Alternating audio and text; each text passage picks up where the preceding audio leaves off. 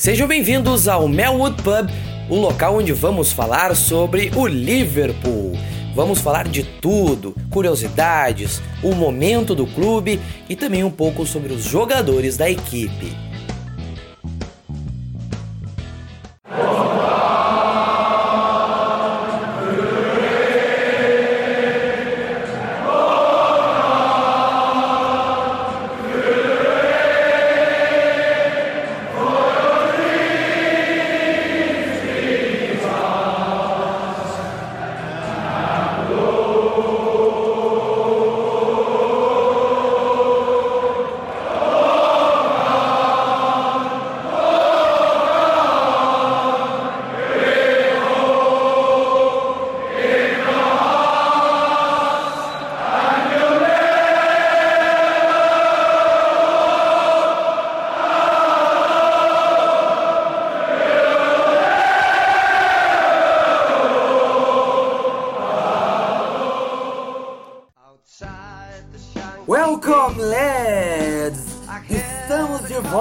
Mais uma edição do melhor podcast do mundo sobre o Liverpool, o Melwood Pub.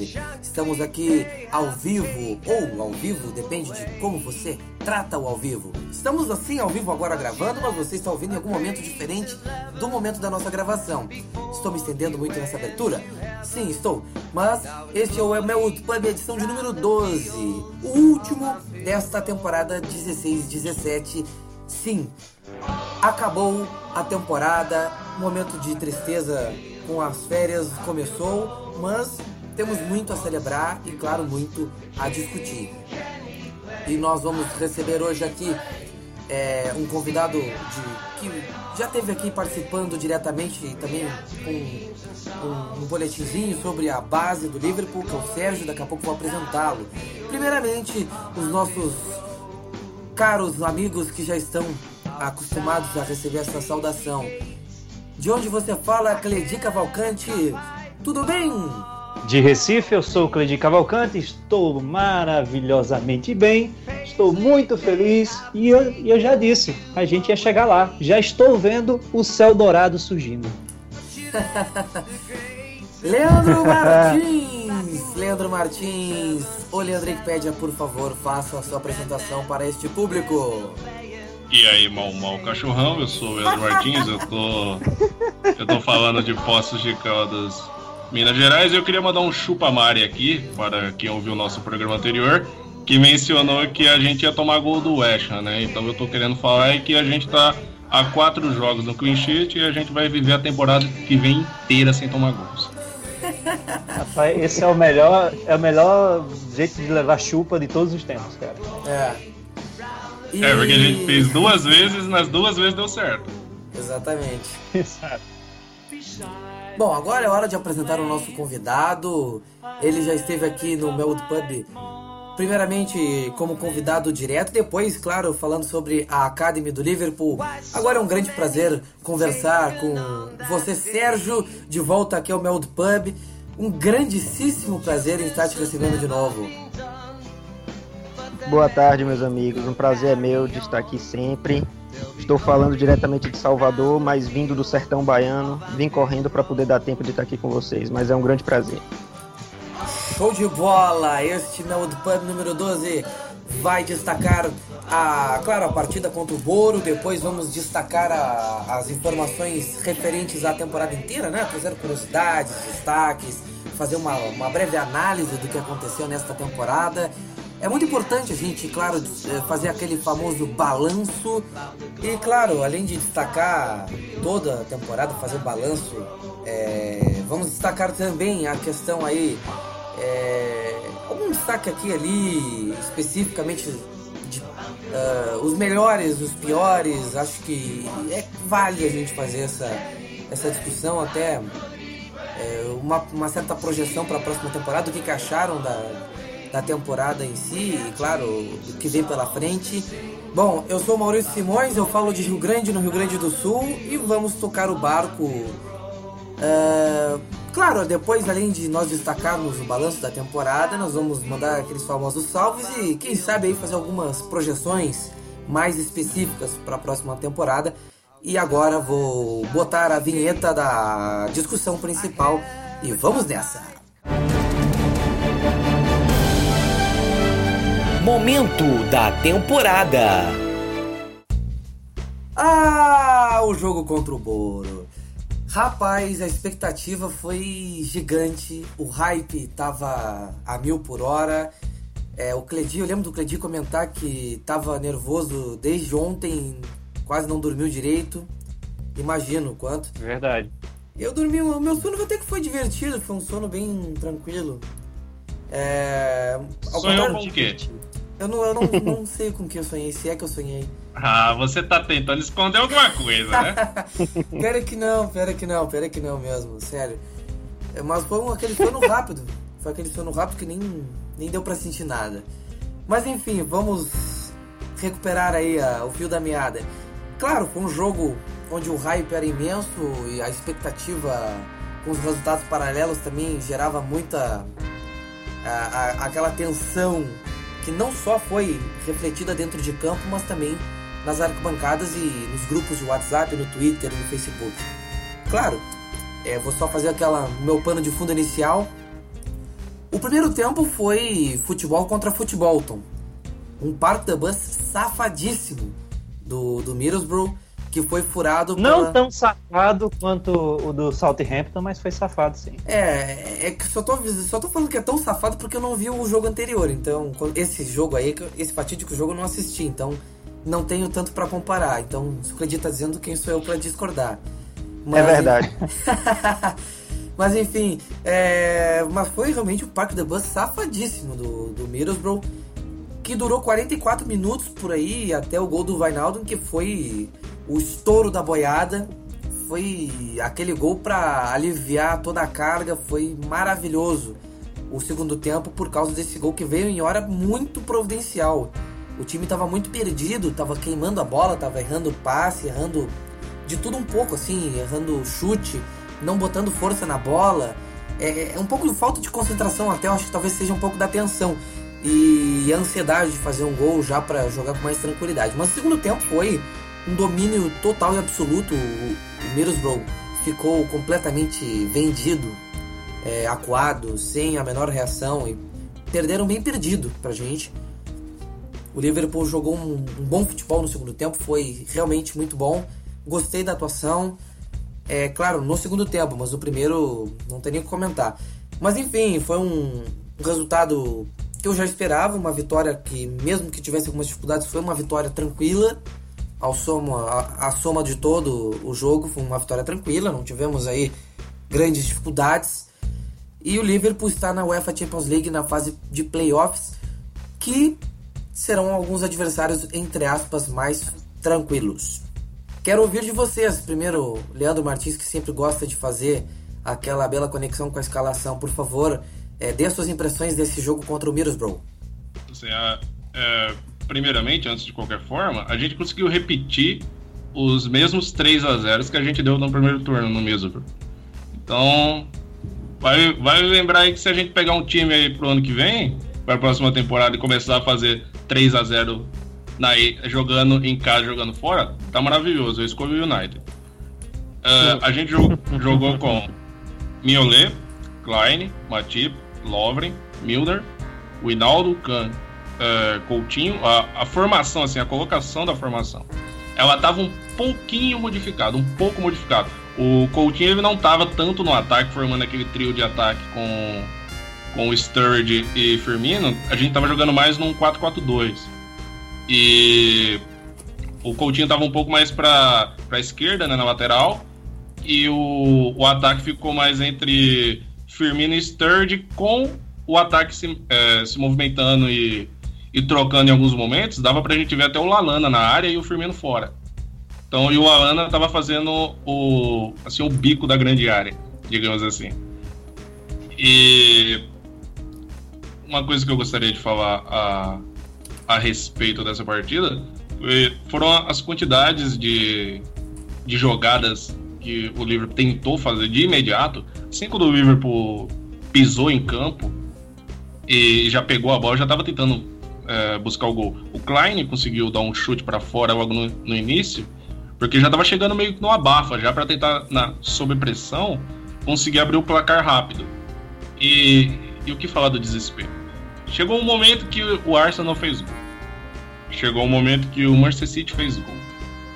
Chegou um momento que o Liverpool não fazia gol e todos ficaram desesperados. A gente que acompanha, que a gente faz a narração do, da partida via Twitter, é, a gente percebeu que Twitter virou um mundo sem leis. Todos ficaram desesperados a respeito da, do fato de que o Liverpool não estava fazendo gol. Ah, não, mas o Liverpool não estava fazendo gol. A gente estava tentando muito. O futebol então, realmente aconteceu. É, eles, o Middlesbrough se fechou, ficou todo mundo lá atrás o máximo possível e eles tentavam um contra-ataque ou uma jogada na chamada bola vadia para tentar oferecer perigo até os nossos chutes eram bloqueados por jogadores do, do Middlesbrough que ficavam em linha como uma barreira. Então, assim, eu não sei o que, que os times menores têm contra o Liverpool, mas é, contra os outros times eles tentam alguma coisa. Mas até times grandes contra o Liverpool, assim, o que deveria ser grande, no caso do United, o United jogou com a gente do mesmo jeito. Eles descobriram o, o ponto fraco do Liverpool, que já não é de agora, de quando um time se fecha, a gente não sabe o que fazer. E, e ficou nisso. Só que essa temporada, ela serviu para dar uma abertura com relação a isso, porque nessa temporada a gente conseguiu fazer com que muitos, muitos jogos difíceis dessa forma, muitos jogos fechados do nosso adversário, a gente conseguiu abrir essa defesa. E muitos momentos começando com o Hinaldo.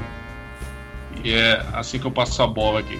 Deixa eu puxar esse gancho do, do Hinaldo porque é, eu e o Leandro, no, no, nosso, no nosso grupo da página dos supporters, a gente meio que, desde o início, nós fomos os únicos a reconhecer essa importância que ele, que ele demonstrava já, mas que muita gente ficava meio confuso, inclusive muitas pessoas falavam, ah, mas se é para fazer o que o Allen fazia, porque vendeu o Allen, porque o Hinaldo e tal, não, não consigo entender por que ele foi contratado e tal, tal, tal. E é... sempre, sempre, que queriam colocar algum jogador, o primeiro pensamento para tirar do time Sim, era Sim, perfeitamente, perfeitamente. Quando pensava em alguma mudança tática, sempre dizia, não, bota não sei quem no lugar do Hinaldo, bota o Lalana, bota o Origui, bota tal, tal, tal, no lugar do Hinaldo. E eu e o Leandro, a gente sempre conseguiu enxergar essa importância nele, que isso foi se acentuando conforme a temporada foi passando, é fato. Ele foi se adaptando melhor, ele foi se acostumando mais ao time e foi melhorando, foi fazendo mais gols, fazendo mais assistências, isso é fato. Mas algo que desde o início a gente percebeu é que, como no início da temporada a gente estava jogando com o Rendo mais preso, ou com o próprio Hinaldo, ou com o Khan, o Hinaldo conseguia fazer esse papel de vir de trás para meio que furar um pouco o bloqueio que a gente estava experimentando, porque ficava Coutinho de um lado, Firmino do outro, é, ou Firmino como falso 9, Lalana ali com o Mané também é, fluindo ali pelo meio, mas quando um time chegava com essa postura de formar uma linha de defesa fixa para bloquear nossas jogadas, era interessante ter alguém penetrando de trás. E essa pessoa costumava ser o Hinaldo.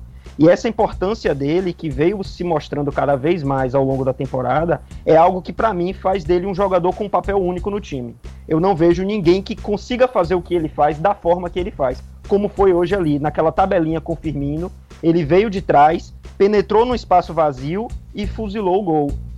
Isso é algo que nem mesmo o Rendo, já nessa temporada, como uma, uma, uma, peça mais fixa, conseguiu fazer. E eu acho que por isso ele é um, um jogador que assim tem se mostrado com uma importância muito grande para o time. Eu gosto muito dele, defendo ele sempre e acho que ele só tende a melhorar agora com o passar das temporadas.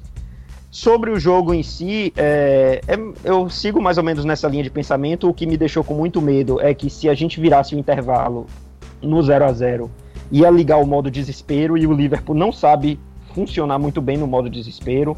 Tenta definir as jogadas de forma muito afobada, muito rápida, é, não trabalha bem e aposta muito nos cruzamentos. O Milner estava cruzando demais. Eu não gosto disso, não gosto de quando a gente joga nesse sentido. Então o meu medo era esse, ainda bem que isso não aconteceu. E mas assim, é como vocês falaram, era o jogo de um time só. E pelo que eu pude perceber, eu gostei muito da, da, da participação do Sturridge. mesmo ele não fazendo gol, mesmo ele não sendo tão um, um, jogador tão decisivo assim, outros jogadores se destacaram mais do que ele na partida, mas eu gostei muito do que ele oferece em campo quando ele está imbuído em jogar, quando ele está disposto a jogar da forma que a gente sabe que ele pode jogar. Eu gosto muito do que ele oferece em campo e o que o Origi não estava fazendo. É, jogar sem a bola, abrir espaços. Eu acho que o que me decepcionou muito no Origi essa temporada foi que, fora os gols que ele fez, que foi uma quantidade de gols razoável para um jogador que não foi titular, foi uma quantidade de gols razoável, mas assim, ele oferece muito pouco sem a bola para o esquema. O que Firmino, o que o próprio Sturridge, o que Lalana, o que Coutinho fazem muito. Mesmo em partidas que não fazem gol, mesmo em partidas que não dão assistência, eles oferecem muito taticamente ao time. E eu acho que o Origi tá devendo muito nessa, nessa parte. E eu acho que o Sturridge fez isso hoje, mesmo não fazendo gols. Eu gostei e saiu pelo menos de uma temporada decepcionante para ele, mas ele saiu com uma nota positiva. Vamos ver como é que vai ser, se ele continua ou não, mas eu acho que vale destacar o Sturridge no jogo sim. De fato, o Sturridge foi, foi muito bem, eu estava comentando assim naquelas conversas durante o jogo, né, durante o nosso trabalho, que o Sturridge estava errando muito, mas ele estava errando muito porque ele estava tentando muito. E isso é uma parada muito boa, porque o que a gente reclamava muito do Sturridge nessa temporada, além das lesões, que é é, é dele, né? Não tem muito o que fazer a respeito disso. Era quando ele entrava, ele entrava sem vontade. Sim. Não sei se na, naquela situação ele não estava acreditando muito no time, não estava vendo futuro, mas é, ele despertou. Não sei. Isso, isso despertou desde o do, do, jogo, no jogo contra o West Ham mesmo, ele já estava mais acordado, mais ligado no jogo, mais bus, buscando o jogo, fez o gol dele naquele passe do Coutinho naquele Vasco time que abriu os caminhos e depois e nesses dois últimos jogos, quando o Liverpool consegue finalmente furar o bloqueio, é que a porteira se abre, né? Porque é, o, essa última rodada é um tanto ingrata, principalmente quando você está disputando alguma coisa na última rodada. Porque tá, todo, tá tudo acontecendo ao mesmo tempo. Tá tudo rolando na mesma hora. Você não tem nenhum planejamento. Ah, vai esperar o resultado, ou o resultado já teve, tem que fazer o nosso. Não, é tudo ao mesmo tempo. E naquele dado momento que a gente estava lá, a gente estava no ataque desde o primeiro minuto. Só que é, concluindo às vezes de uma forma afobada, como o Sérgio falou, às vezes podia trabalhar um pouco mais. É, quanto, a, quanto a haver muitos cruzamentos na, na área, eu fico pensando, pô, a gente não tem perfil de fazer muitos gols de cabeça, não temos um, um exímio cabeceador. E quando tínhamos, a gente não não sabia utilizar. Então, acho que esse negócio de você ficar cruzando bola na área para ver se a bola respinga e sobra para alguém, eu acho isso isso é tipo entrar entrar na roda do futebol, sabe? Que o futebol te propõe uma coisa e você acaba entrando na dele e você se perde. E quando começou os resultados, né? O, o City já, já desde os primeiros minutos, já matando a nossa possibilidade de buscar o terceiro lugar, né? Eles fazendo o resultado deles e o Arsenal começou a fazer o deles também.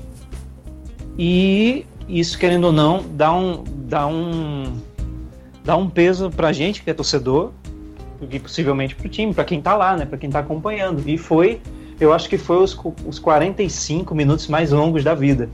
Foi até o, o Inaldo da, é, a gente não gritou gol, a gente gritou ufa. Ufa, ainda bem que saiu o gol. Não foi isso? E, e já é uma, uma forma excelente de terminar o primeiro tempo, não é? Mas assim, a gente fica sempre pensando, pô, então vamos entrar nesse mesmo ritmo, mas vamos entrar com cautela, né? Não vamos ser afobados demais também, que nessa que nesse chutão para frente, nessa bola vadia, eles fazem um empate, ele, sei lá, não sei, é, futebol não tem suas maneiras peculiares de, de arrumar seus golzinhos. Mas aí a porteira abriu, né? No segundo, no segundo tempo a gente entrou numa, com a mesma aplicação ofensiva, a gente conseguiu mais dois gols e é, talvez com um pouco de afobação, ou talvez um pouco de ah, o resultado tá, tá na mão, então vamos administrar. A gente não passou dos três, mas é, a gente garantiu assim, enfim, a gente jogou contra nós mesmos, né? Que eu acho que o nosso aniversário não é nem o Middlesbrough, era nós mesmos, o nosso psicológico, a, nossa, a forma que a gente ia se postar nesse jogo, e acabou que a gente postou muito bem. Faltou muito, faltou, faltou muito daquele último toque, para principalmente no primeiro tempo.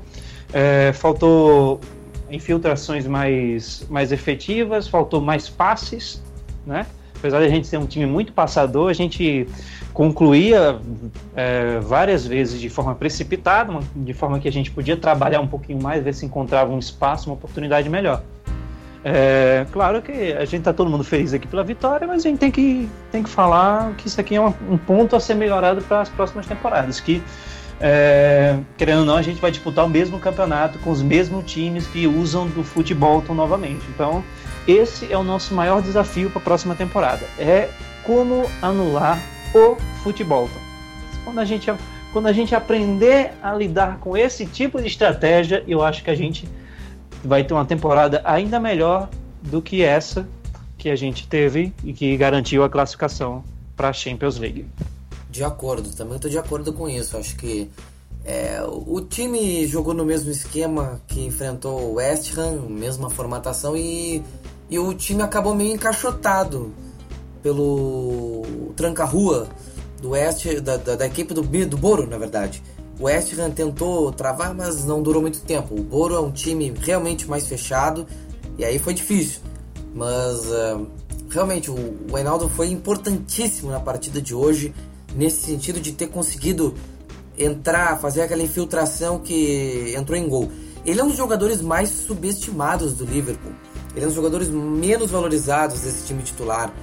Mas ele é um dos caras o, mais o importantes. O Henderson e Firmino. Coloca tudo no mesmo pacote.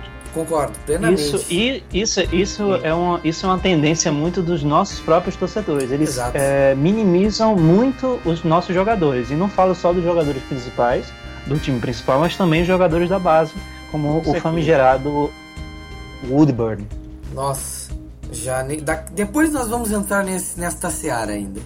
Mas é só para complementar, é, o, o Reinaldo realmente ele valeu o investimento na minha visão. Ele é um jogador que, claro, ele, ele oscila, ele está ainda criando a casca que ele precisa para crescer, mas ele é um jogador que sempre aparece nos momentos importantes. Não à toa, ele foi um dos melhores jogadores do Liverpool em 2017. Na segunda metade da temporada, ele já ganhou os prêmios de melhor do mês. Ele foi um dos melhores jogadores do time nas piores partidas que a equipe teve em 2017. Foi ele quem, quem se destacou. Então, não é um jogador qualquer. E sobre o Sturridge, ele realmente surpreendeu é, em mostrar alguma vivacidade em campo, coisa que ele não vinha mostrando. E ele tá parecendo mostrar que quer ficar ou que realmente pode ganhar o coração do Klopp para mais uma temporada. A questão é se realmente isso vai acontecer. É, acho que esse fim de temporada ah, dá mais dúvidas do que certeza sobre o, o futuro do Sturridge, então é meio complicado da gente afirmar alguma coisa. E claro, só destacar o Mignolet, mais uma mais uma partida perfeita dele, não tem não sim, não tem o que tirar nem o que pôr. Simplesmente irretocável o o Mignolet cada vez melhor. O time do Liverpool hoje teve apesar de alguns momentos ali meio de susto no final do primeiro tempo, o time foi equilibrado do início assim, da, praticamente todo o segundo tempo, o time manteve um certo equilíbrio e, e manteve, claro, a constância o suficiente para vencer a partida. Uh, eu queria já entrar então nessa seara que o Cledi falou de criticar jogador. Existem jogadores que merecem críticas, claro, mas existem certos uh, certas abordagens que são exageradas, muito exageradas. E tu criticar um jogador como o Firmino sem uh, perceber a, a, importância tática dele, é, talvez não, é, não ter o conhecimento do, do plano de jogo em si, do, do, da função, do funcionamento do jogo em si, melhor dizendo, do funcionamento do jogo. É, e o Vainaldo é um jogador que também tem sua importância por meio de campo para fazer a ligação e para ser um elemento surpresa. Ele é um cara importantíssimo, importantíssimo. É, cada vez mais o, o Wijnaldum mostra que é um, um, jogador que ainda que não seja titular em um futuro próximo, caso venha ser contratado um jogador para essa posição, mas ele é um jogador que pode sim ser importante como um jogador motorzinho, como aquele jogador que, que seja um elemento surpresa e que consiga dar uma dinâmica por meio de campo. O Lalana hoje não começou nada bem, fez, fez o primeiro tempo muito apagado, até a hora do gol realmente ele estava muito apagado e foi um prêmio para ele ter feito o gol. O Coutinho teve um dia maravilhoso, o Firmino deu uma assistência. É, outra coisa que eu queria destacar após essa classificação para a UEFA Champions League, eu queria apenas trazer aqui um, um, um textinho que eu vi no WhatsApp. Acho que aí vocês vão repercutir depois que eu falar se vocês concordam ou não. É, bom, é, o texto começa assim: Ei você, isso, você mesmo, você mesmo que estava resmungando que a vaga para Champions já era, você que disse que o United ia nos passar em pontos, você que disse que o Arsenal ia nos passar em pontos. Você que disse que com o Klopp no comando o time já era. Você disse que já era. Aprenda uma coisa. O Liverpool é o maior clube inglês. Com o Liverpool não tem essa de já era, de tudo está perdido. Entenda. Não cantamos o Never Walk Alone da boca para fora. Engole o choro e viva o que é ser Liverpool de verdade. Estamos apenas no playoff das Champions? Vamos passar sufoco? O nosso time é limitado? Nosso treinador é teimoso? O Coutinho pode ir pro Barcelona? Pode até ser, mas tenha certeza de que o Liverpool é maior do que todas essas adversidades. Sem mais. Isso explica um pouco do espírito. Maravilhoso, maravilhoso. Tô todo arrepiado aqui. Sim. Isso explica muito essa esse texto explica muito o que eu tenho dito em vídeos pro meu Pocket no YouTube ou até ou até comentando aqui no podcast de que tem muita gente fazendo circo e tragédia antes do jogo acabar. É, tem gente entregando os pontos, jogando a toalha antes da luta acabar. Não é assim que funciona. Tem gente que vende realismo com pessimismo. Tem gente que se diz realista, mas é pessimista. Essa é a verdade. E, cara, isso resume o quanto esse time precisa é, de, de consciência. Consciência do time que você conhece. É, digamos assim, o torcedor precisa ter consciência do time que ele torce. O Liverpool não é esses times, esses times brasileiros que, que jogam a toalha na primeira oportunidade e que muda o, o disco na primeira oportunidade. O Liverpool é um time que tem superação, um time que não tem o impossível. E vai ser sempre assim. E quem não for nessa toada tá torcendo pro time errado. Ou tá torcendo da forma errada para uma equipe que não existe o impossível. Apenas encerrando a, esse adendo que eu faço. Rapaz, impossível é questão de opinião, sabe? Que é, pro Liverpool não tem, não tem isso de, de jogo perdido, não tem isso de, ah, putz, tá muito difícil, vamos parar por aqui. Pô, se fosse assim, eu certamente eu não seria torcedor do Liverpool hoje. E eu fico muito, eu fico muito feliz de tudo que o Liverpool já conseguiu dessa forma. Eu não desisto do, eu não desisto enquanto houver chance, pode ser 1%, mas eu acho que a postura de nós torcedores é apoiar incondicionalmente, certo? Um exemplo que, que a gente pode dar, é, assim, um exemplo fora da casa, mas que a gente teve um contato próximo, foi a própria torcida do, do Middlesbrough na partida de hoje. Ele, eles cantaram os nomes de todos os jogadores, fizeram uma festa, eles já estavam rebaixados, cara. Não tinha chance nenhuma de que eles permanecessem na primeira divisão se empatassem ou ganhassem do Liverpool. E, mas os caras estavam lá acompanhando, torcendo. A área reservada ao Middlesbrough estava lotada. Ou seja, é, eu acho que isso é muito questão de cultura. Que a cultura daqui, a gente já falou aqui mais de uma vez, que a cultura de você só. De você só. É, como é que eu dizer? Você só apoia quando está ganhando. Quando ele começa a. Só tá feliz quando tá, quando tá tudo dando certo. Exato, mas tem vezes. O jogo de futebol é feito de fase, é feito de ciclos, como o nosso amigo Maurício falou e tantas outras vezes.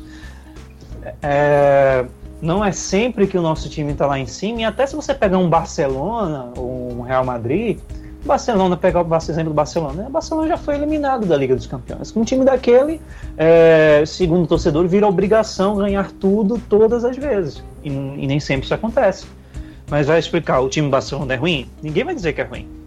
Porque e no Liverpool existe um pouco de, de subestimar o time também. Eu acho que é, tá certo, ah, se vem aquela, vem aquela fita, né? Ah, se não tivesse perdido tantos pontos para times pequenos e blá blá blá, que eu já tô particularmente já estou cansado de ouvir isso, que eu acho que a pessoa não tem capacidade de, de olhar além da superfície para mandar um, um comentário desse, não sabe o trabalho que está sendo desenvolvido nos backgrounds, um trabalho que é de longo prazo, que, que estamos nesse processo de evolução e você só vai resumir um time do Liverpool como perde para times pequenos e ganha dos times grandes. Você está olhando isso de forma muito rasa. Não, não está errado em sua maioria, porque você for analisar friamente apenas os resultados, é isso que aconteceu.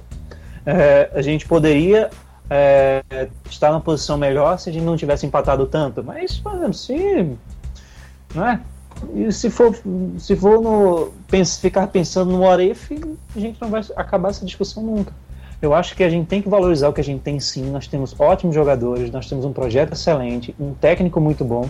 Pode ser teimoso algumas vezes, mas é um técnico sim muito bom que já provou o seu valor no futebol, no futebol europeu, né? É... E existe uma perspectiva muito grande. Esse a gente ter conseguido, ainda que na última rodada, a nossa classificação para a Champions League, é... isso é um fator maravilhoso isso vai, isso vai ajudar muito na construção do time da próxima temporada. Mas, por exemplo, se a gente tivesse ido para a Liga Europa, também não era o fim do mundo. Está, a gente está fazendo parte de um processo. É, o Klopp já deixou claro que o time, o, o time vai se reforçar para a próxima temporada. É, esse time vai ficar, ficar até porque né, o trabalho na janela de um ano atrás foi enxugar esse elenco. Enxugou o elenco, passou-se o ano e viu-se, e agora está bem claro, não só para Clota, mas para todos nós, quem é que não é interessante e o quais ah, as áreas que o livro precisa ser reforçado. Não é verdade? Então, é, eu acho que se faz muito pânico em cima da hora, né? Nem faltando, sei lá, acho que foram três ou quatro jogos, já disse que a gente tinha perdido, não tinha mais chance nenhuma, né? E hoje, após o término da, da, da, última rodada da Premier League, nós estamos lá dentro. Manda um sonoro chupa para quem duvidou. Esse texto aí, que, que o Maurício leu, me representa demais e é, estou confiante sim para a próxima temporada. E todos que estão aqui, tenho certeza, e você, mu muitas das pessoas que estão ouvindo este podcast também estão confiantes para a próxima temporada. Certo. Uh, Sérgio, tem alguma coisa a mais a acrescentar nesse, nesse, nesse, nessa pauta que a gente já está tratando neste momento? É, puxando também o, gancho desse texto que você leu, esse texto maravilhoso aí, é, o, que eu, o que eu penso é isso, é que, na verdade, a gente, a gente, digo, enquanto torcedores, nós tendemos a, a ser muito imediatistas com determinadas coisas em excesso e também não, não nos decidir o que queremos. Porque assim, ó, muita gente fala dos jogadores jovens, dos jogadores jovens, ah, tem que ter jovem, o time tem que ter jovem, mas ao mesmo tempo não confia nos jovens, não pensa no futuro. Como estavam falando aí, já estavam criticando o Woodburn, já criticaram o Arnold muito quando o Arnold não fez uma partida tão boa contra o United, já criticaram o Arnold, já alçaram sendo, o Sendo que contra o United ele entrou meio que na fogueira, né? Sim, na fogueira total. Entrou total. na fogueira e jogou muito bem. Pois é. Jogou muito bem. Não, ele não, enfrentou um jogador que era muito rápido. Não para todos, né? Não jogou bem para todo mundo. Mas então assim, a gente não a gente não se decide. O torcedor do Liverpool, ele vive em um conflito eterno, porque ele quer que o Liverpool gaste muito dinheiro na janela de transferências e compre todos os jogadores melhores do mundo, mas ele também, às vezes, quando surge uma, uma, uma oferta de, de algum jogador, fala: Ah, mas será que não é muito dinheiro por esse jogador? Ah, mas será que, ah, mas será que não vale a pena colocar o jovem? Mas aí bota o jovem, o jovem não vai bem em todas as partidas, aí você já duvida do jovem. Então, assim, é um, é um eterno. A gente fica sambando de um lado para o outro eternamente, a gente não sabe o que a gente quer enquanto torcedor de um clube do porte que o Liverpool tem. Ou seja, um time grande, um time de, de porte internacional, um time europeu, mas que não tem o mesmo endinheirado shake árabe que outros times têm para gastar. Então, assim, eu acho que, na verdade, como o Cledi falou, a gente tem que entender o projeto, a gente tem que pensar a longo prazo. O Klopp, na sua primeira coletiva de imprensa como técnico do clube, ele disse: me deem quatro anos. Eu preciso de quatro anos para fazer o que eu quero fazer. Então, nós estamos no segundo ano. Na primeira temporada que ele chegou, já podia nos ter dado um título, que foi ali um, um jogo único, 90 minutos, em que poderia ter dado para qualquer lado. Assim como a gente perdeu, a gente podia ter ganho aquele jogo. Nessa temporada, conseguimos uma estabilidade que não estávamos conseguindo há alguns anos, ainda que deixando a desejar em alguns aspectos, ainda que ficando com um gostinho amargo em alguns jogos, mas é, foi um tipo de estabilidade na tabela que a gente não costumava ter. A gente quase nunca esteve fora do G4 e acho que nunca esteve fora do G6. Então foi, é um tipo de, de, de regularidade em um campeonato de pontos corridos que a gente não estava tendo há algum tempo. Então, assim, os sinais já estão aí. Só que aí é como o Cledi falou, e se a gente tivesse ido para a Liga Europa? Eu tenho certeza que nesse momento a gente ia estar tá aqui recebendo uma enxurrada de, de mensagem dizendo que nossos jogadores não prestam, nenhum que é tudo pipoqueiro, que é tudo isso e aquilo. Ou seja, o jogo de hoje contra o Boro decide se Coutinho é bom ou ruim, se Firmino é bom ou ruim, se Sturridge é bom ou ruim, se Mignolet é bom ou ruim. E se o Klopp é bom ou então, ruim também. E se o Klopp é bom ou ruim, perfeitamente. Cara, Falta é... muita coerência. Rapaz, eu já vi, eu vi tanto absurdo já. O jogo tava 0 a 0 os adversários estavam fazendo a parte deles e já tinha gente dizendo que Klopp é vergonha, com 0 a 0 com 20 Sim. minutos de jogo. Não tem cabimento um negócio desse. E é incrível também que, que ninguém, tá, ninguém tá satisfeito com nada, né? É. O Sérgio falou se a gente tá. Se a gente tá gastando muito com o jogador, é ruim. Se a gente não tá gastando com o jogador, é ruim. Se a gente usa a base, é ruim. Se a gente não usa a base, é ruim. Se e... a gente tem. Se a gente muda o esquema para tentar conseguir uma vitória, para tentar surpreender, é ruim. Se a gente joga sempre no mesmo esquema, é ruim. Exatamente. Não tem, não tem, uma decisão. Só uma coisa Bom antes... é só contratar o Messi, pô. É, é. Não fode. Uma coisa que eu só queria apontar também que falaram, isso eu vi, e eu acho que o Cledito também deve ter visto, que disseram que o Klopp eu vi, que, que os, times, que os times do Klopp tremem na hora da decisão. O que falaram ah, sobre sim. isso?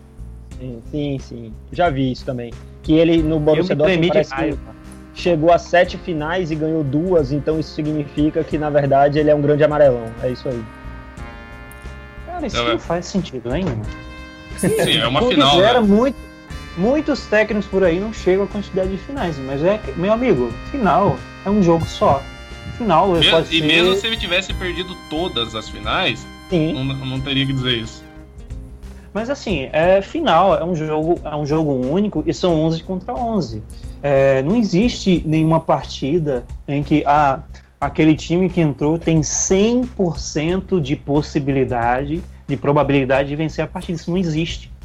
Cara pode ser o Barcelona contra o Fluminense, aquele, aquele áudio eterno, né?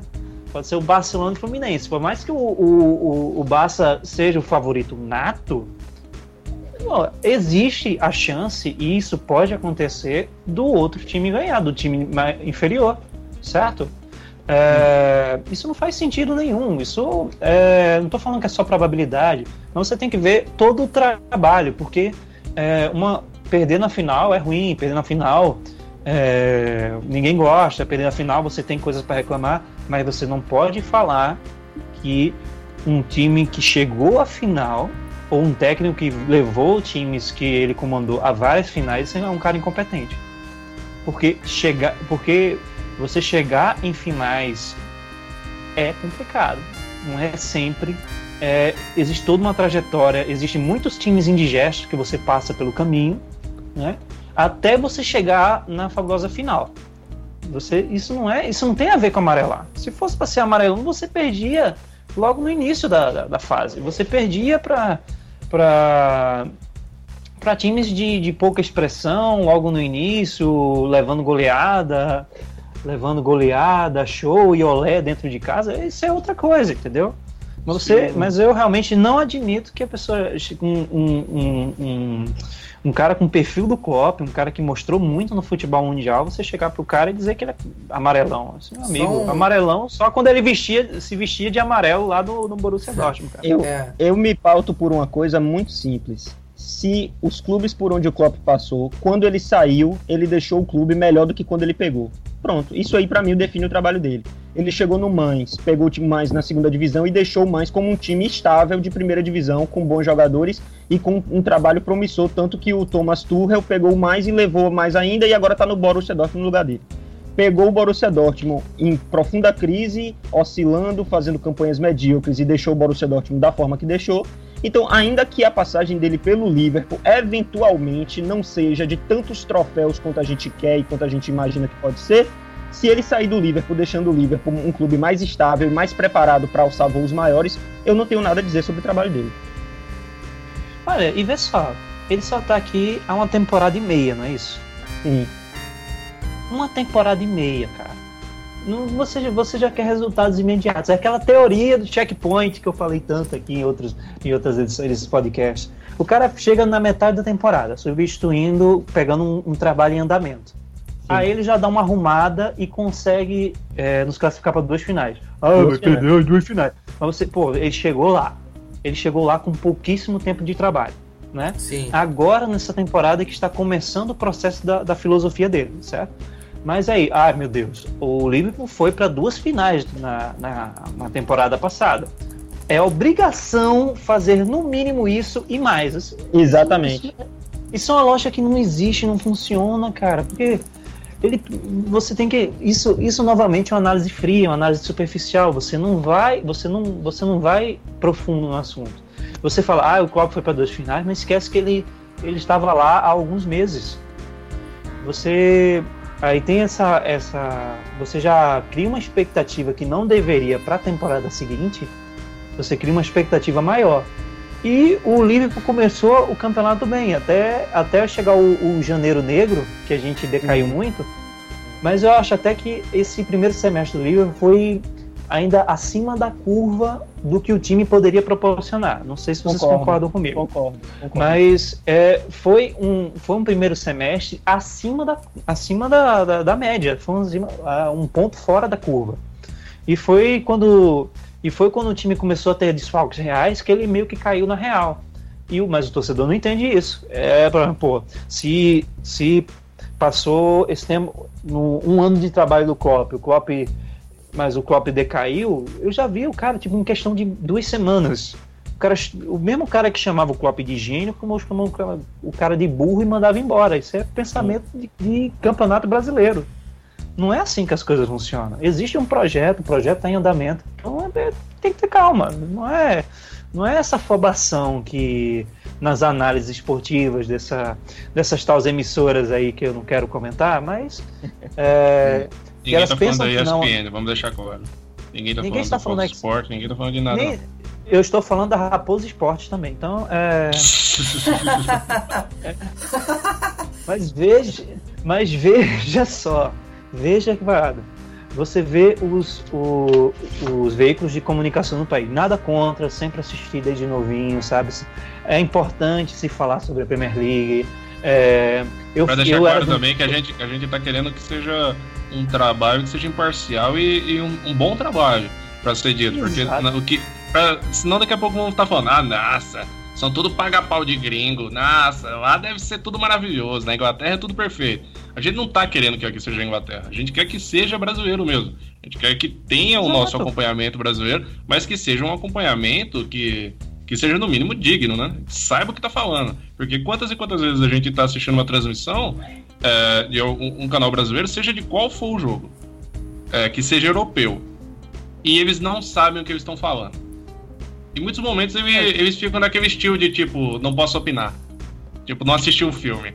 É, eles ficam falando como se eles não, não soubessem muito o que eles estão falando. Aí eles falam meio que de qualquer jeito, baseado, sei lá, em um tweet que eles viram no Twitter naquele momento e salvou eles para eles não ficarem sem falar nada, e acaba que vai, vai levando com a barriga.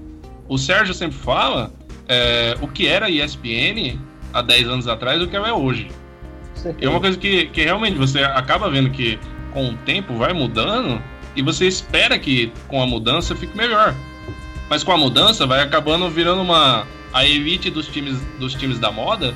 E eu nem, nem sou de, de ficar dizendo, ah, não, fulano é modinha porque torce pro time. Não, todo mundo tem, tem um time, todo mundo tem direito de torcer pro seu time, eu não tenho nada contra. É, eu acho que é ruim você focar só na, naqueles times que para você dão dinheiro e meio que cagar para todos os outros. Porque é, É. o- ninguém ligou pro Chelsea quando o Chelsea tava, tava terminou o campeonato passado 10 pontos atrás do Liverpool.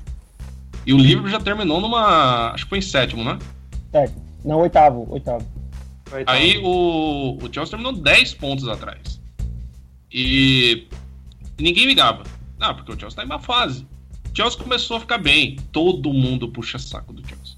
Todo mundo se torna, parece que é a TV do Chelsea, na, na- especificamente na ESPN. E, e não é assim que a gente quer também, né? A gente não quer que você largue é, totalmente um campeonato para focar em um time. A gente quer que você dê a mesma atenção e, e a mesma capacidade de informação para todos que estão aí. É esse o ponto. Eu não quero que eles exaltem o Liverpool e coloquem o Liverpool no pedestal. Mas eu acho que não dão o devido respeito, até eu poderia dizer, o devido carinho a um clube que está que tá num, que tá num projeto de, de, de reestruturação, que está dando certo, que está mostrando resultados, ainda que, ainda que não seja nos passos que o torcedor quer, né? Porque, né? Ano que vem a gente não contrata o novo Messi, mas é, E se contratar Aquela- alguém que seja dito como o novo Messi, todo mundo vai brigar por isso. Nossa, fica e- contratando um cara que ninguém conhece. ninguém conhece. E todo, todo mundo que joga, joga no, no Barcelona, todo mundo já conhecia desde o, do, de cola, né? É, todo mundo Mas conheceu desde que olhava assim, esse, bebê. esse, esse Leonel aqui vai jogar bola quando crescer, hein? É Nossa, olha a cara dele. Ele é meio pequenininho, mas isso a gente dá um jeito. Olha essa, olha essa, olha essa cara de melhor do mundo. Quatro vezes, ou é cinco, não, não sei. Enfim. é, mas é, eu acho que falta um certo respeito. É, o Liverpool tem. O Liverpool podia sim ser tratado de igual para Sem, igual. sem- Você sem também querer, tem um sem, querer carinho. cort- sem querer cortar, mas já cortando. É, eu, eu dou um parênteses ao, à falta de respeito ao Milan também. Isso não é ao Liverpool, não. Não só ao Liverpool. Falta a Sim. outros grandes da Aí, Europa também. A Ajax Inter é Eu res- posso citar um exemplo? Posso citar um exemplo? Começando já a citar esse exemplo. Há, há um pouco tempo atrás, eu sei que eu tô falando de TV aberta. E que não tem nada a ver com, com a TV especializada da TV fechada. Mas tudo bem. Há Especializado, pouco tempo você fala atrás- entre aspas aí, né? Bom, eu tô Esse é- dizendo o ramo, enfim. É, é o que Tô diz, né? ramo. É o que se diz especializada. Bom, é, há um tempo atrás, a TV Globo fez um especial chamado Gigantes do Futebol Mundial, uma Nossa. coisa assim, não sei se era esse o nome. Era, era algo assim únicos- gigantes do futebol. Tenho até medo. Os únicos times que eles falaram, os únicos, eles não sequer, sequer pensaram em fazer uma segunda, ah, uma segunda série dessa, dessa, dessas reportagens. A primeira teve Bayern, Barcelona, Real Madrid e Manchester United e o Milan, o Liverpool, Juventus, Inter de Milão vão tudo, foram tudo pra puta que pariu. Sequer citaram a possibilidade de fazer. É, sequer citar a possibilidade de fazer uma reportagem sobre a história desses clubes. E eu fiquei estarrecido com a falta de, de sensibilidade da, da, da, da televisão, de sequer pensar e de sequer reconhecer que esses times têm tanta história quanto esses que eles falaram, fizeram reportagem. Eu acho isso um- um- uma falta de critério, pelo menos. Não há a menor condição de levar a sério é, tu, tu considerar quatro times dos gigantes e o resto que não existe. Isso não tem cabimento, cara. E ainda falando sobre a ESPN, eu acho que o- a coisa que mais me, me incomoda na, na transmissão e cobertura da Premier League é a exclusividade. Eu acho que a exclusividade ela é nociva Putz, eu ia chegar primeiro nesse pro ponto. hein? público primeiro pro público primeiro porque nessa nesse afã de tentar nós somos os donos da, da, da Premier League nós somos isso nós somos aquilo ah, eles acabam só se vangloriando que tem exclusividade e E- vai pro inferno Se toda a possibilidade deles levarem não- o produto a sério. muito. Eu Isso, acho que, exatamente. que, que morreu, morre, morre aos poucos o menino jornalismo, né? Eu, eu acho, eu fico muito, muito crente que a nova geração, né, que eu conheço, eu conheço profissionais de jornalismo, vocês também devem conhecer, pessoas que já pensam diferente, pensam como nós.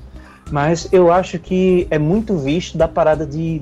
Eles estão muito focados em audiência e em ganho- ganhos monetários que eles esquecem a real essência.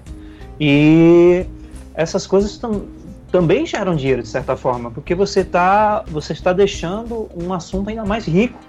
Não é só você, é, você empurrar o dia inteiro Barcelona e Fluminense, como já fazem no futebol brasileiro, que você só empurra time do Sul e Sudeste.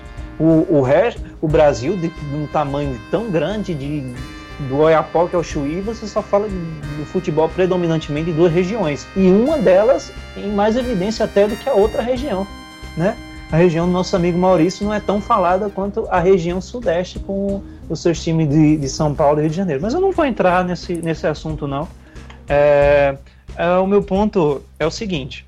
Em, dois, em 2007, quando eu comecei a torcer para o Liverpool, eu conheci o Liverpool perdendo. Conheci o Liverpool na final de 2007, que ele perdeu pro Milan, qualquer um dos que eles estão falando aqui. Mas me apaixonei, paixão não se explica, né? Paixão só se sente. E eu estou aí há 10 anos. Mas eu conheci o Liverpool naquela ocasião, naquela época, e eu senti uma dificuldade muito grande, porque os jornais daqui já, já não, se, não era disseminado a Premier League como é hoje, de uma forma geral, o futebol europeu, e muito menos o Liverpool, porque o Liverpool não era um, não era um Barcelona, não era um Real Madrid, não era um Milan, tá entendendo? Por quê? É, o que a mídia naquela época alguns que torciam, acompanhavam o futebol naquela época vão concordar comigo.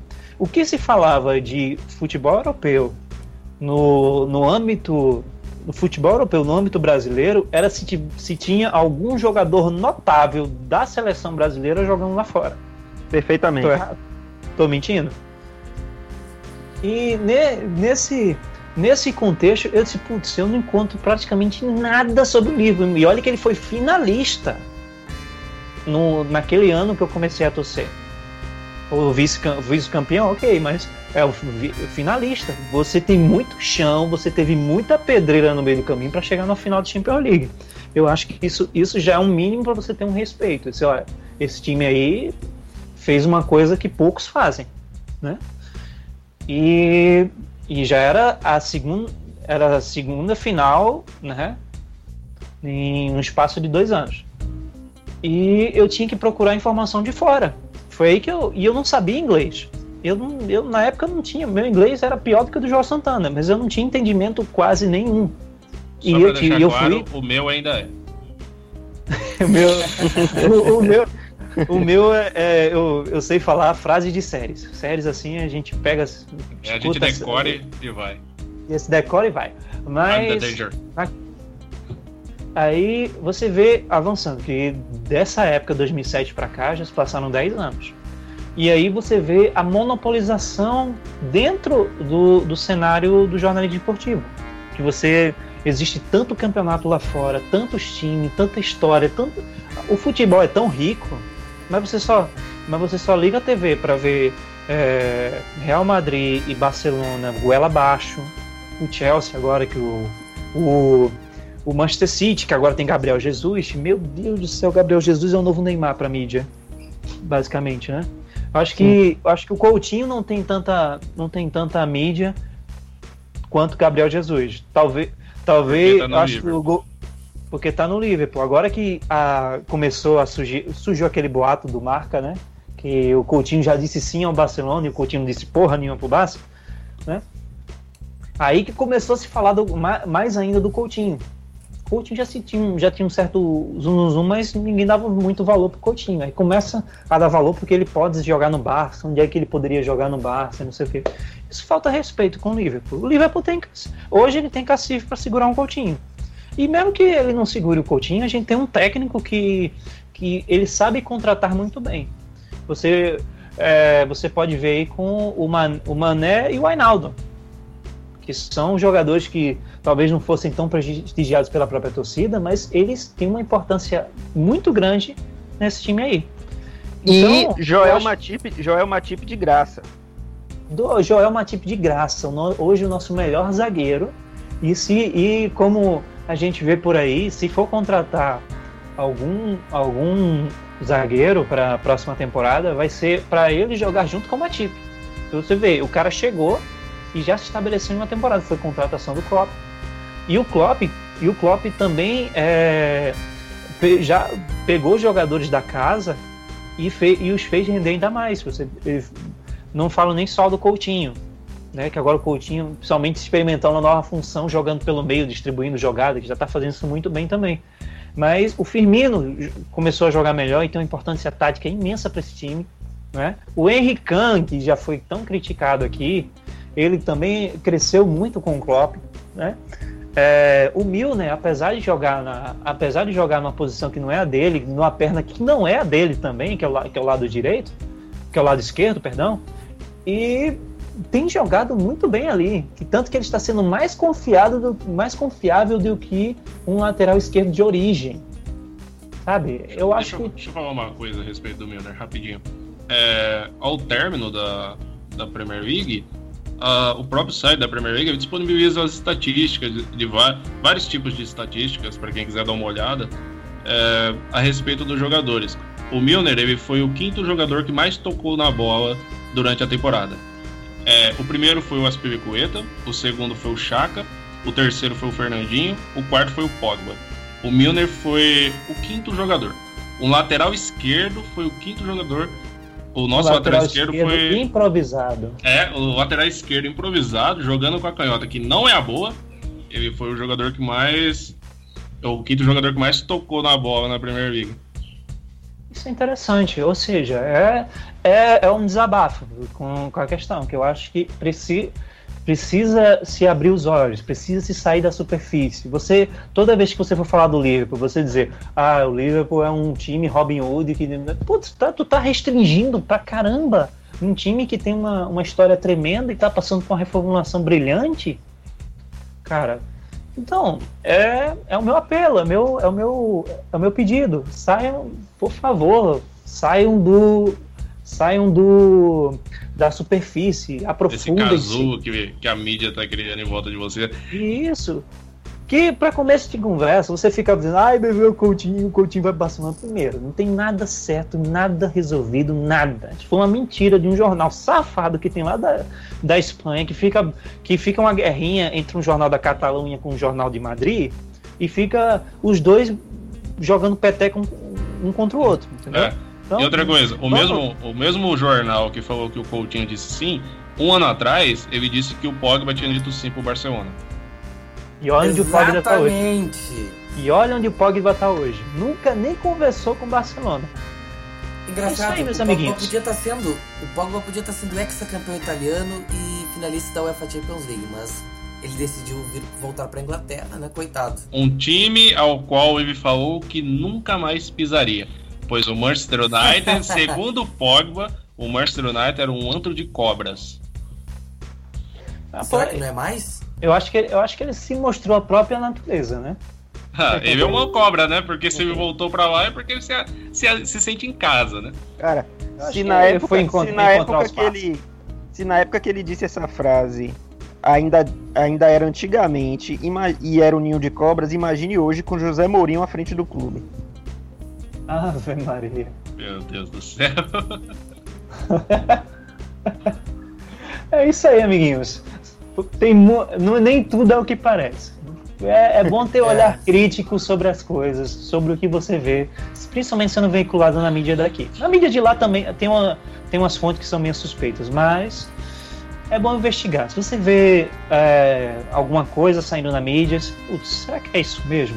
Será que será que não, não pode ser uma interpretação? Às vezes, às vezes tem coisas, coisas que, que, que condizem com a realidade, mas vistos de uma ótica diferente, não é?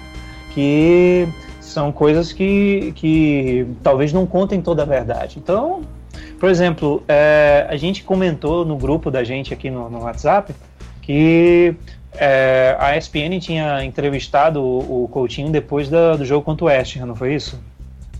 Sim. E, e a manchete foi lá dando a entender que o Coutinho fica lisonjeado com o convite do Barcelona e está nas mãos do, do, do, Do empresário. do empresário. Olha, sinceramente, eu. é, um, um veículo de comunicação, um veículo formador de opinião, que sabe que é formador de opinião, não devia. é, que eu achei que foi, foi bastante leviano a forma como, como isso foi apresentado. Porque isso foi. A gente pode chamar do, do famigerado caça-clique, né? Porque o Barcelona tem uma popularidade absurda e tem seus méritos, é um, é um grande time do futebol mundial, um grande que um grande não tem nem palavras para definir, é realmente um time que merece estar onde está, É um grande grande. mas é um grande grande, é um gigante, né? Mas aí quando você quando você, tem gente que só para ali na manchete e aí na manchete já já já espalha por aí. Mas se você é, dá- assistir o vídeo disponibilizado na própria matéria ou ler ou sair lendo as declarações dele, você percebe dá que pra, não dá fala pra nada assistir. demais. no- dá pra assistir um vídeo na. é, sempre que você quiser, dá pra assistir um vídeo no site. E. E dá pra você ver que no, quando o Coutinho fala, o Coutinho ele, ele tenta ser educado com o repórter. Exato, eu não vejo foi- ele dizendo, nossa, o Barcelona vem e me leva. Não é assim. Não, papai, foi, foi tranquilaço o que ele falou. Ele, ele falou, ele só respondeu o que o, o mas como o, o que o repórter disse. Era o que eu, é o que eu falei no grupo. Se a Gal Gadot dissesse que tinha interesse em mim, eu também ia ficar feliz, pô. Não, não faz sentido. Se a Gal Gadot falar tá que tem interesse em mim, até a minha esposa vai ficar feliz. Olha aí, até a minha namorada vai ficar feliz. Mas, mas perceba que ele foi educado, ele respondeu o que foi questionado, não, não desmereceu o Barcelona. O Barcelona realmente é um clube grande e, e qualquer jogador profissional vai ficar feliz de um time. Não, e, e nem, de- e nem de deveria um também, time. né? Porque tem torcedor que acha que a gente deveria. Que não, que o Coutinho devia. A gente viu hoje, no próprio grupo dos supporters, que é, é, achou que o Coutinho deveria ter levantado uma blusa e dizer chupa Barcelona. Tipo, Ah, me poupe, como? me. Não, não, Como que não é, pode não é uma assim. coisa dessa? Não, não tem cabimento. Ele, ele é um jogador de futebol, ele tá trabalhando, o Liverpool paga ele. E eu, eu Exato, gostaria muito que ele mantesse um mínimo de respeito. Não só com o Liverpool, mas com o adversário. Exatamente, eu não vou, eu não vou apoiar esse tipo de atitude de jogador que é bocudo, que, que fala, que provoca e tal. Porque acha que é a gente só Brasil, apoia tem porque não, não é com a gente, né? É, mas eu não, eu não, eu não acho certo isso não. Para o meu jogador criar uma, criar uma, uma intriguinha, um- uma situação desnecessária, sabe? Até. É, eu não sou a favor dessas coisas, mas é uma opinião minha. Cada um vive a vida como bem. É, eu, eu resgato a, a frase célebre do Sr. K. Quem conhece o Sr. K, quem não conhece, procure conhecer. Todo mundo pode fazer o que quiser da vida, desde que não me enche a porra do saco. Então, Pode fazer o que quiser, meu irmão. Você pode cagar na meia, girar no quarto. Eu vou bater palma. Você vai mandar uma foto pra mim, eu não vou ver e você vai ficar feliz. É isso aí. Bom, Mauro César- é... ah, eu só queria só encerrar esse momento, só para ilustrar e, e só deixar bem claro o que eu tava pontuando desde o começo, que a exclusividade que a ESPN monta, ela é nociva pro, pro público. É, pro Demais. produto que ela vende também. Primeiro, porque tu vai transmitir, como a ESPN tem três canais, e só um deles é disponível somente em HD, três jogos no mínimo serão transmitidos por rodada. Não interessa que eles vão transmitir pelo Watch ESPN, não interessa, mas são só três jogos. O Watch ESPN Já que é tem, uma, tem um atraso de 15 minutos em média, né? É, tem diversas complicações ali no, no sistema do Watch ESPN que realmente não ajudam em nada quem quer assistir os Você, jogos. você tá assistindo o, o jogo, né? Aí você de repente fica- recebe a notificação no celular de que seu time fez gol. Aí você olha, aí olha o tempo no celular, 30 minutos. Aí você olha o tempo no, no computador, 15 minutos. Aí você fica confuso, né? É, Tomou um spoiler. E eu. Exatamente. Eu queria só complementar também que, por exemplo, se a Premier League voltasse a ser transmitida por pelo menos dois canais, já seriam cinco opções de transmissão. Três da ESPN e duas, por exemplo, da Fox Sports. E se tu amplifica isso aí para um esporte interativo, tu vai aumentar muito mais o leque. E se tu botasse quatro times, quatro canais para transmitir com o Sport TV, já seriam oito, oito possibilidades. Por exemplo, tu já não precisaria de um Watch ESPN da vida pra tu te é. sofrer pra ver um jogo. E tu já viu o campeonato espanhol, ele sendo dividido pela ESPN e pela Fox, ele tem alguma. Ele já é melhor de ser visto. O italiano também, o alemão também, já é melhor de ser visto. Mas. A própria Premier é, League, né, quando ela era dividida. Exatamente. O problema é quando tu tem uma exclusividade, é, é tu não trata bem o teu, o teu produto. Primeiro, quando tu limita, ah, ou melhor, quando tu faz o seguinte, tu tem uma transmissão, por exemplo, de um jogo do Campeonato Espanhol do Barcelona, que vai atravessar o horário do jogo, por exemplo, do Liverpool. Já aconteceu isso. De os 15 primeiros minutos do jogo do Liverpool serem só pelo Watch ESPN, porque tava dando o jogo do Barcelona na ESPN. Não foi 15, E foi aconteceu- 20 minutos. Exatamente. Falta de organização, né? Falta de se preparar para aquilo. E hoje aconteceu o seguinte: o jogo da entrega da taça da Premier League não foi transmitido por causa do Giro de Itália, campeonato de ciclismo que estava passando de manhã, de manhã na, na SPN. Aí tu vê, quando o campeonato de ciclismo é mais importante que a entrega da taça do campeonato que tu pagou um horror de dinheiro para transmitir com exclusividade, aí tu vê o, o que simboliza a exclusividade. Não é o, o- não é tu dar uma cobertura decente, é tu ter o poder e tu ter a voz, a goela de dizer eu tenho a Premier League, ninguém mais tem, chupa. E eu, e eu, Mas e aí- eu faço, que eu, eu transmito o que eu quiser porque é meu. É, exatamente.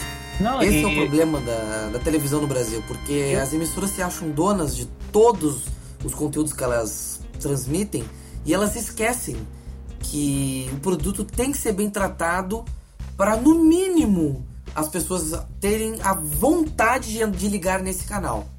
Se as pessoas não têm vontade de ligar nesse canal, elas vão trocar por uma transmissão pirata. E não é isso que essas emissoras querem e perdem e vendem. Elas querem ganhar audiência e elas vão perder audiência enquanto elas tratarem mal o produto que elas têm. Ô, Maurício, é, é- é esse assunto, se deixar, a gente, a gente vai fazer um programa de 5 horas. Mas. É. Não é verdade? Mas esse Sim. negócio é complicado, porque uh, você fala da- do jogo da entrega da taça, que eu também acho que é a obrigação de você transmitir. Mas um outro, um outro absurdo também nesta mesma rodada, é, num canal está passando o jogo do Manchester City, que o Manchester City estava virtualmente classificado, não tinha muito a ver você passar o jogo do Manchester City, a não ser que você estava querendo mostrar o Gabriel Jesus, então fica aí a dúvida para quem, quem não achar que eu estou certo. Mas você transmitiu o jogo do. O jogo do. Do City, você transmitiu o jogo do Liverpool, que o Liverpool era o, o mais. Que era o mais próximo de obter essa vaga, só dependia de si, mas você não transmitiu o jogo do Arsenal. Que outro, o Arsenal era, era que estava diretamente na briga com o Liverpool pela quarta vaga. Ou seja, eu, olha, veja só que eu não estou limitando ao meu mundinho Liverpool, não estou sendo é, de todo egoísta aqui. Você não transmitiu o jogo do Arsenal. Você deu prioridade ao jogo do City, né? E ao jogo do Liverpool. E olha que no jogo do Liverpool você já não coloca o seu narrador principal. Acho que eu já cansei de ver o Luiz Carlos Lago, nada contra ele, é um bom, é um bom narrador. Mas é só. Mas eu acho que ele ficou exclusivo. Ele já sabe. Eu acho que se tiver jogo do Liverpool na rodada, já sabe que é ele. né? a, dúvida é só, a dúvida é só qual vai ser o comentarista. E o Léo Bertozzi, sinceramente, eu gosto muito dele, mas o que ele foi meio venenoso com o Liverpool nessa, nessa transmissão. Mas a questão, e eu me lembro até da Globo, que a Globo tem a- o direito de transmissão da Champions League completo, sozinha, para TV aberta. Sozinha. Você, é, isso está mais escancarado ainda do que na ESPN. Eles têm o direito de transmissão, é, é da Globo, para TV aberta é da Globo, né? Eles, ele meio que repassam para a Band alguns jogos mas eles preferem ficar passando sessão da tarde e vale a pena ver de novo do que você passar jogo de futebol. Você vai passar, você passa Champions League na sua programação. E você e não tem um jogo sequer da fase de grupos. E quando começa a ter jogo, é jogo do Barcelona. Ou do Real Madrid. Ou do Real Madrid, mas principalmente Barcelona, porque a relação Galvão, Galvão Neymar é uma história mais de amor mais bonita do que Crepúsculo, né? Mas não vou entrar nessa, nesse mérito aqui, mas é você vê que falta um pouco de bom trato ao futebol, o futebol europeu pela, pela mídia brasileira no geral. É uma parada bem, é uma parada bem, bem superficial, uma parada que eles deixam de abordar muita coisa eles perdem muito bom conteúdo que até agregariam para eles, para o canal deles. Porque só ficam naquela bitolado no, no Chelsea, no Manchester City, agora com Gabriel Jesus, de Guardiola, com Real Madrid e com Barcelona. Eu, eu realmente prevejo que o Liverpool não tenha tanto destaque nessa, nessa, nesse retorno à Liga dos Campeões. Mas o importante é que eu vou estar acompanhando e eu tenho a companhia de vocês e você que está me ouvindo também. Fique ligadão no Melwood Pub. Para você que estava ouvindo o Melwood Pub, fique ligado. Essa é a primeira parte do programa. Daqui a pouco nós voltamos com a segunda parte do Melwood Pub, com mais debate. Agora nós vamos falar sobre o balanço da temporada. Fica atento que daqui a pouquinho tem mais edição do Melwood Pub. Não perca, youtube.com/barra Maurício Cola, facebook.com/barra e o Twitter arroba. Fica aí, não sai daí, que o Mel do Pub volta com a segunda parte.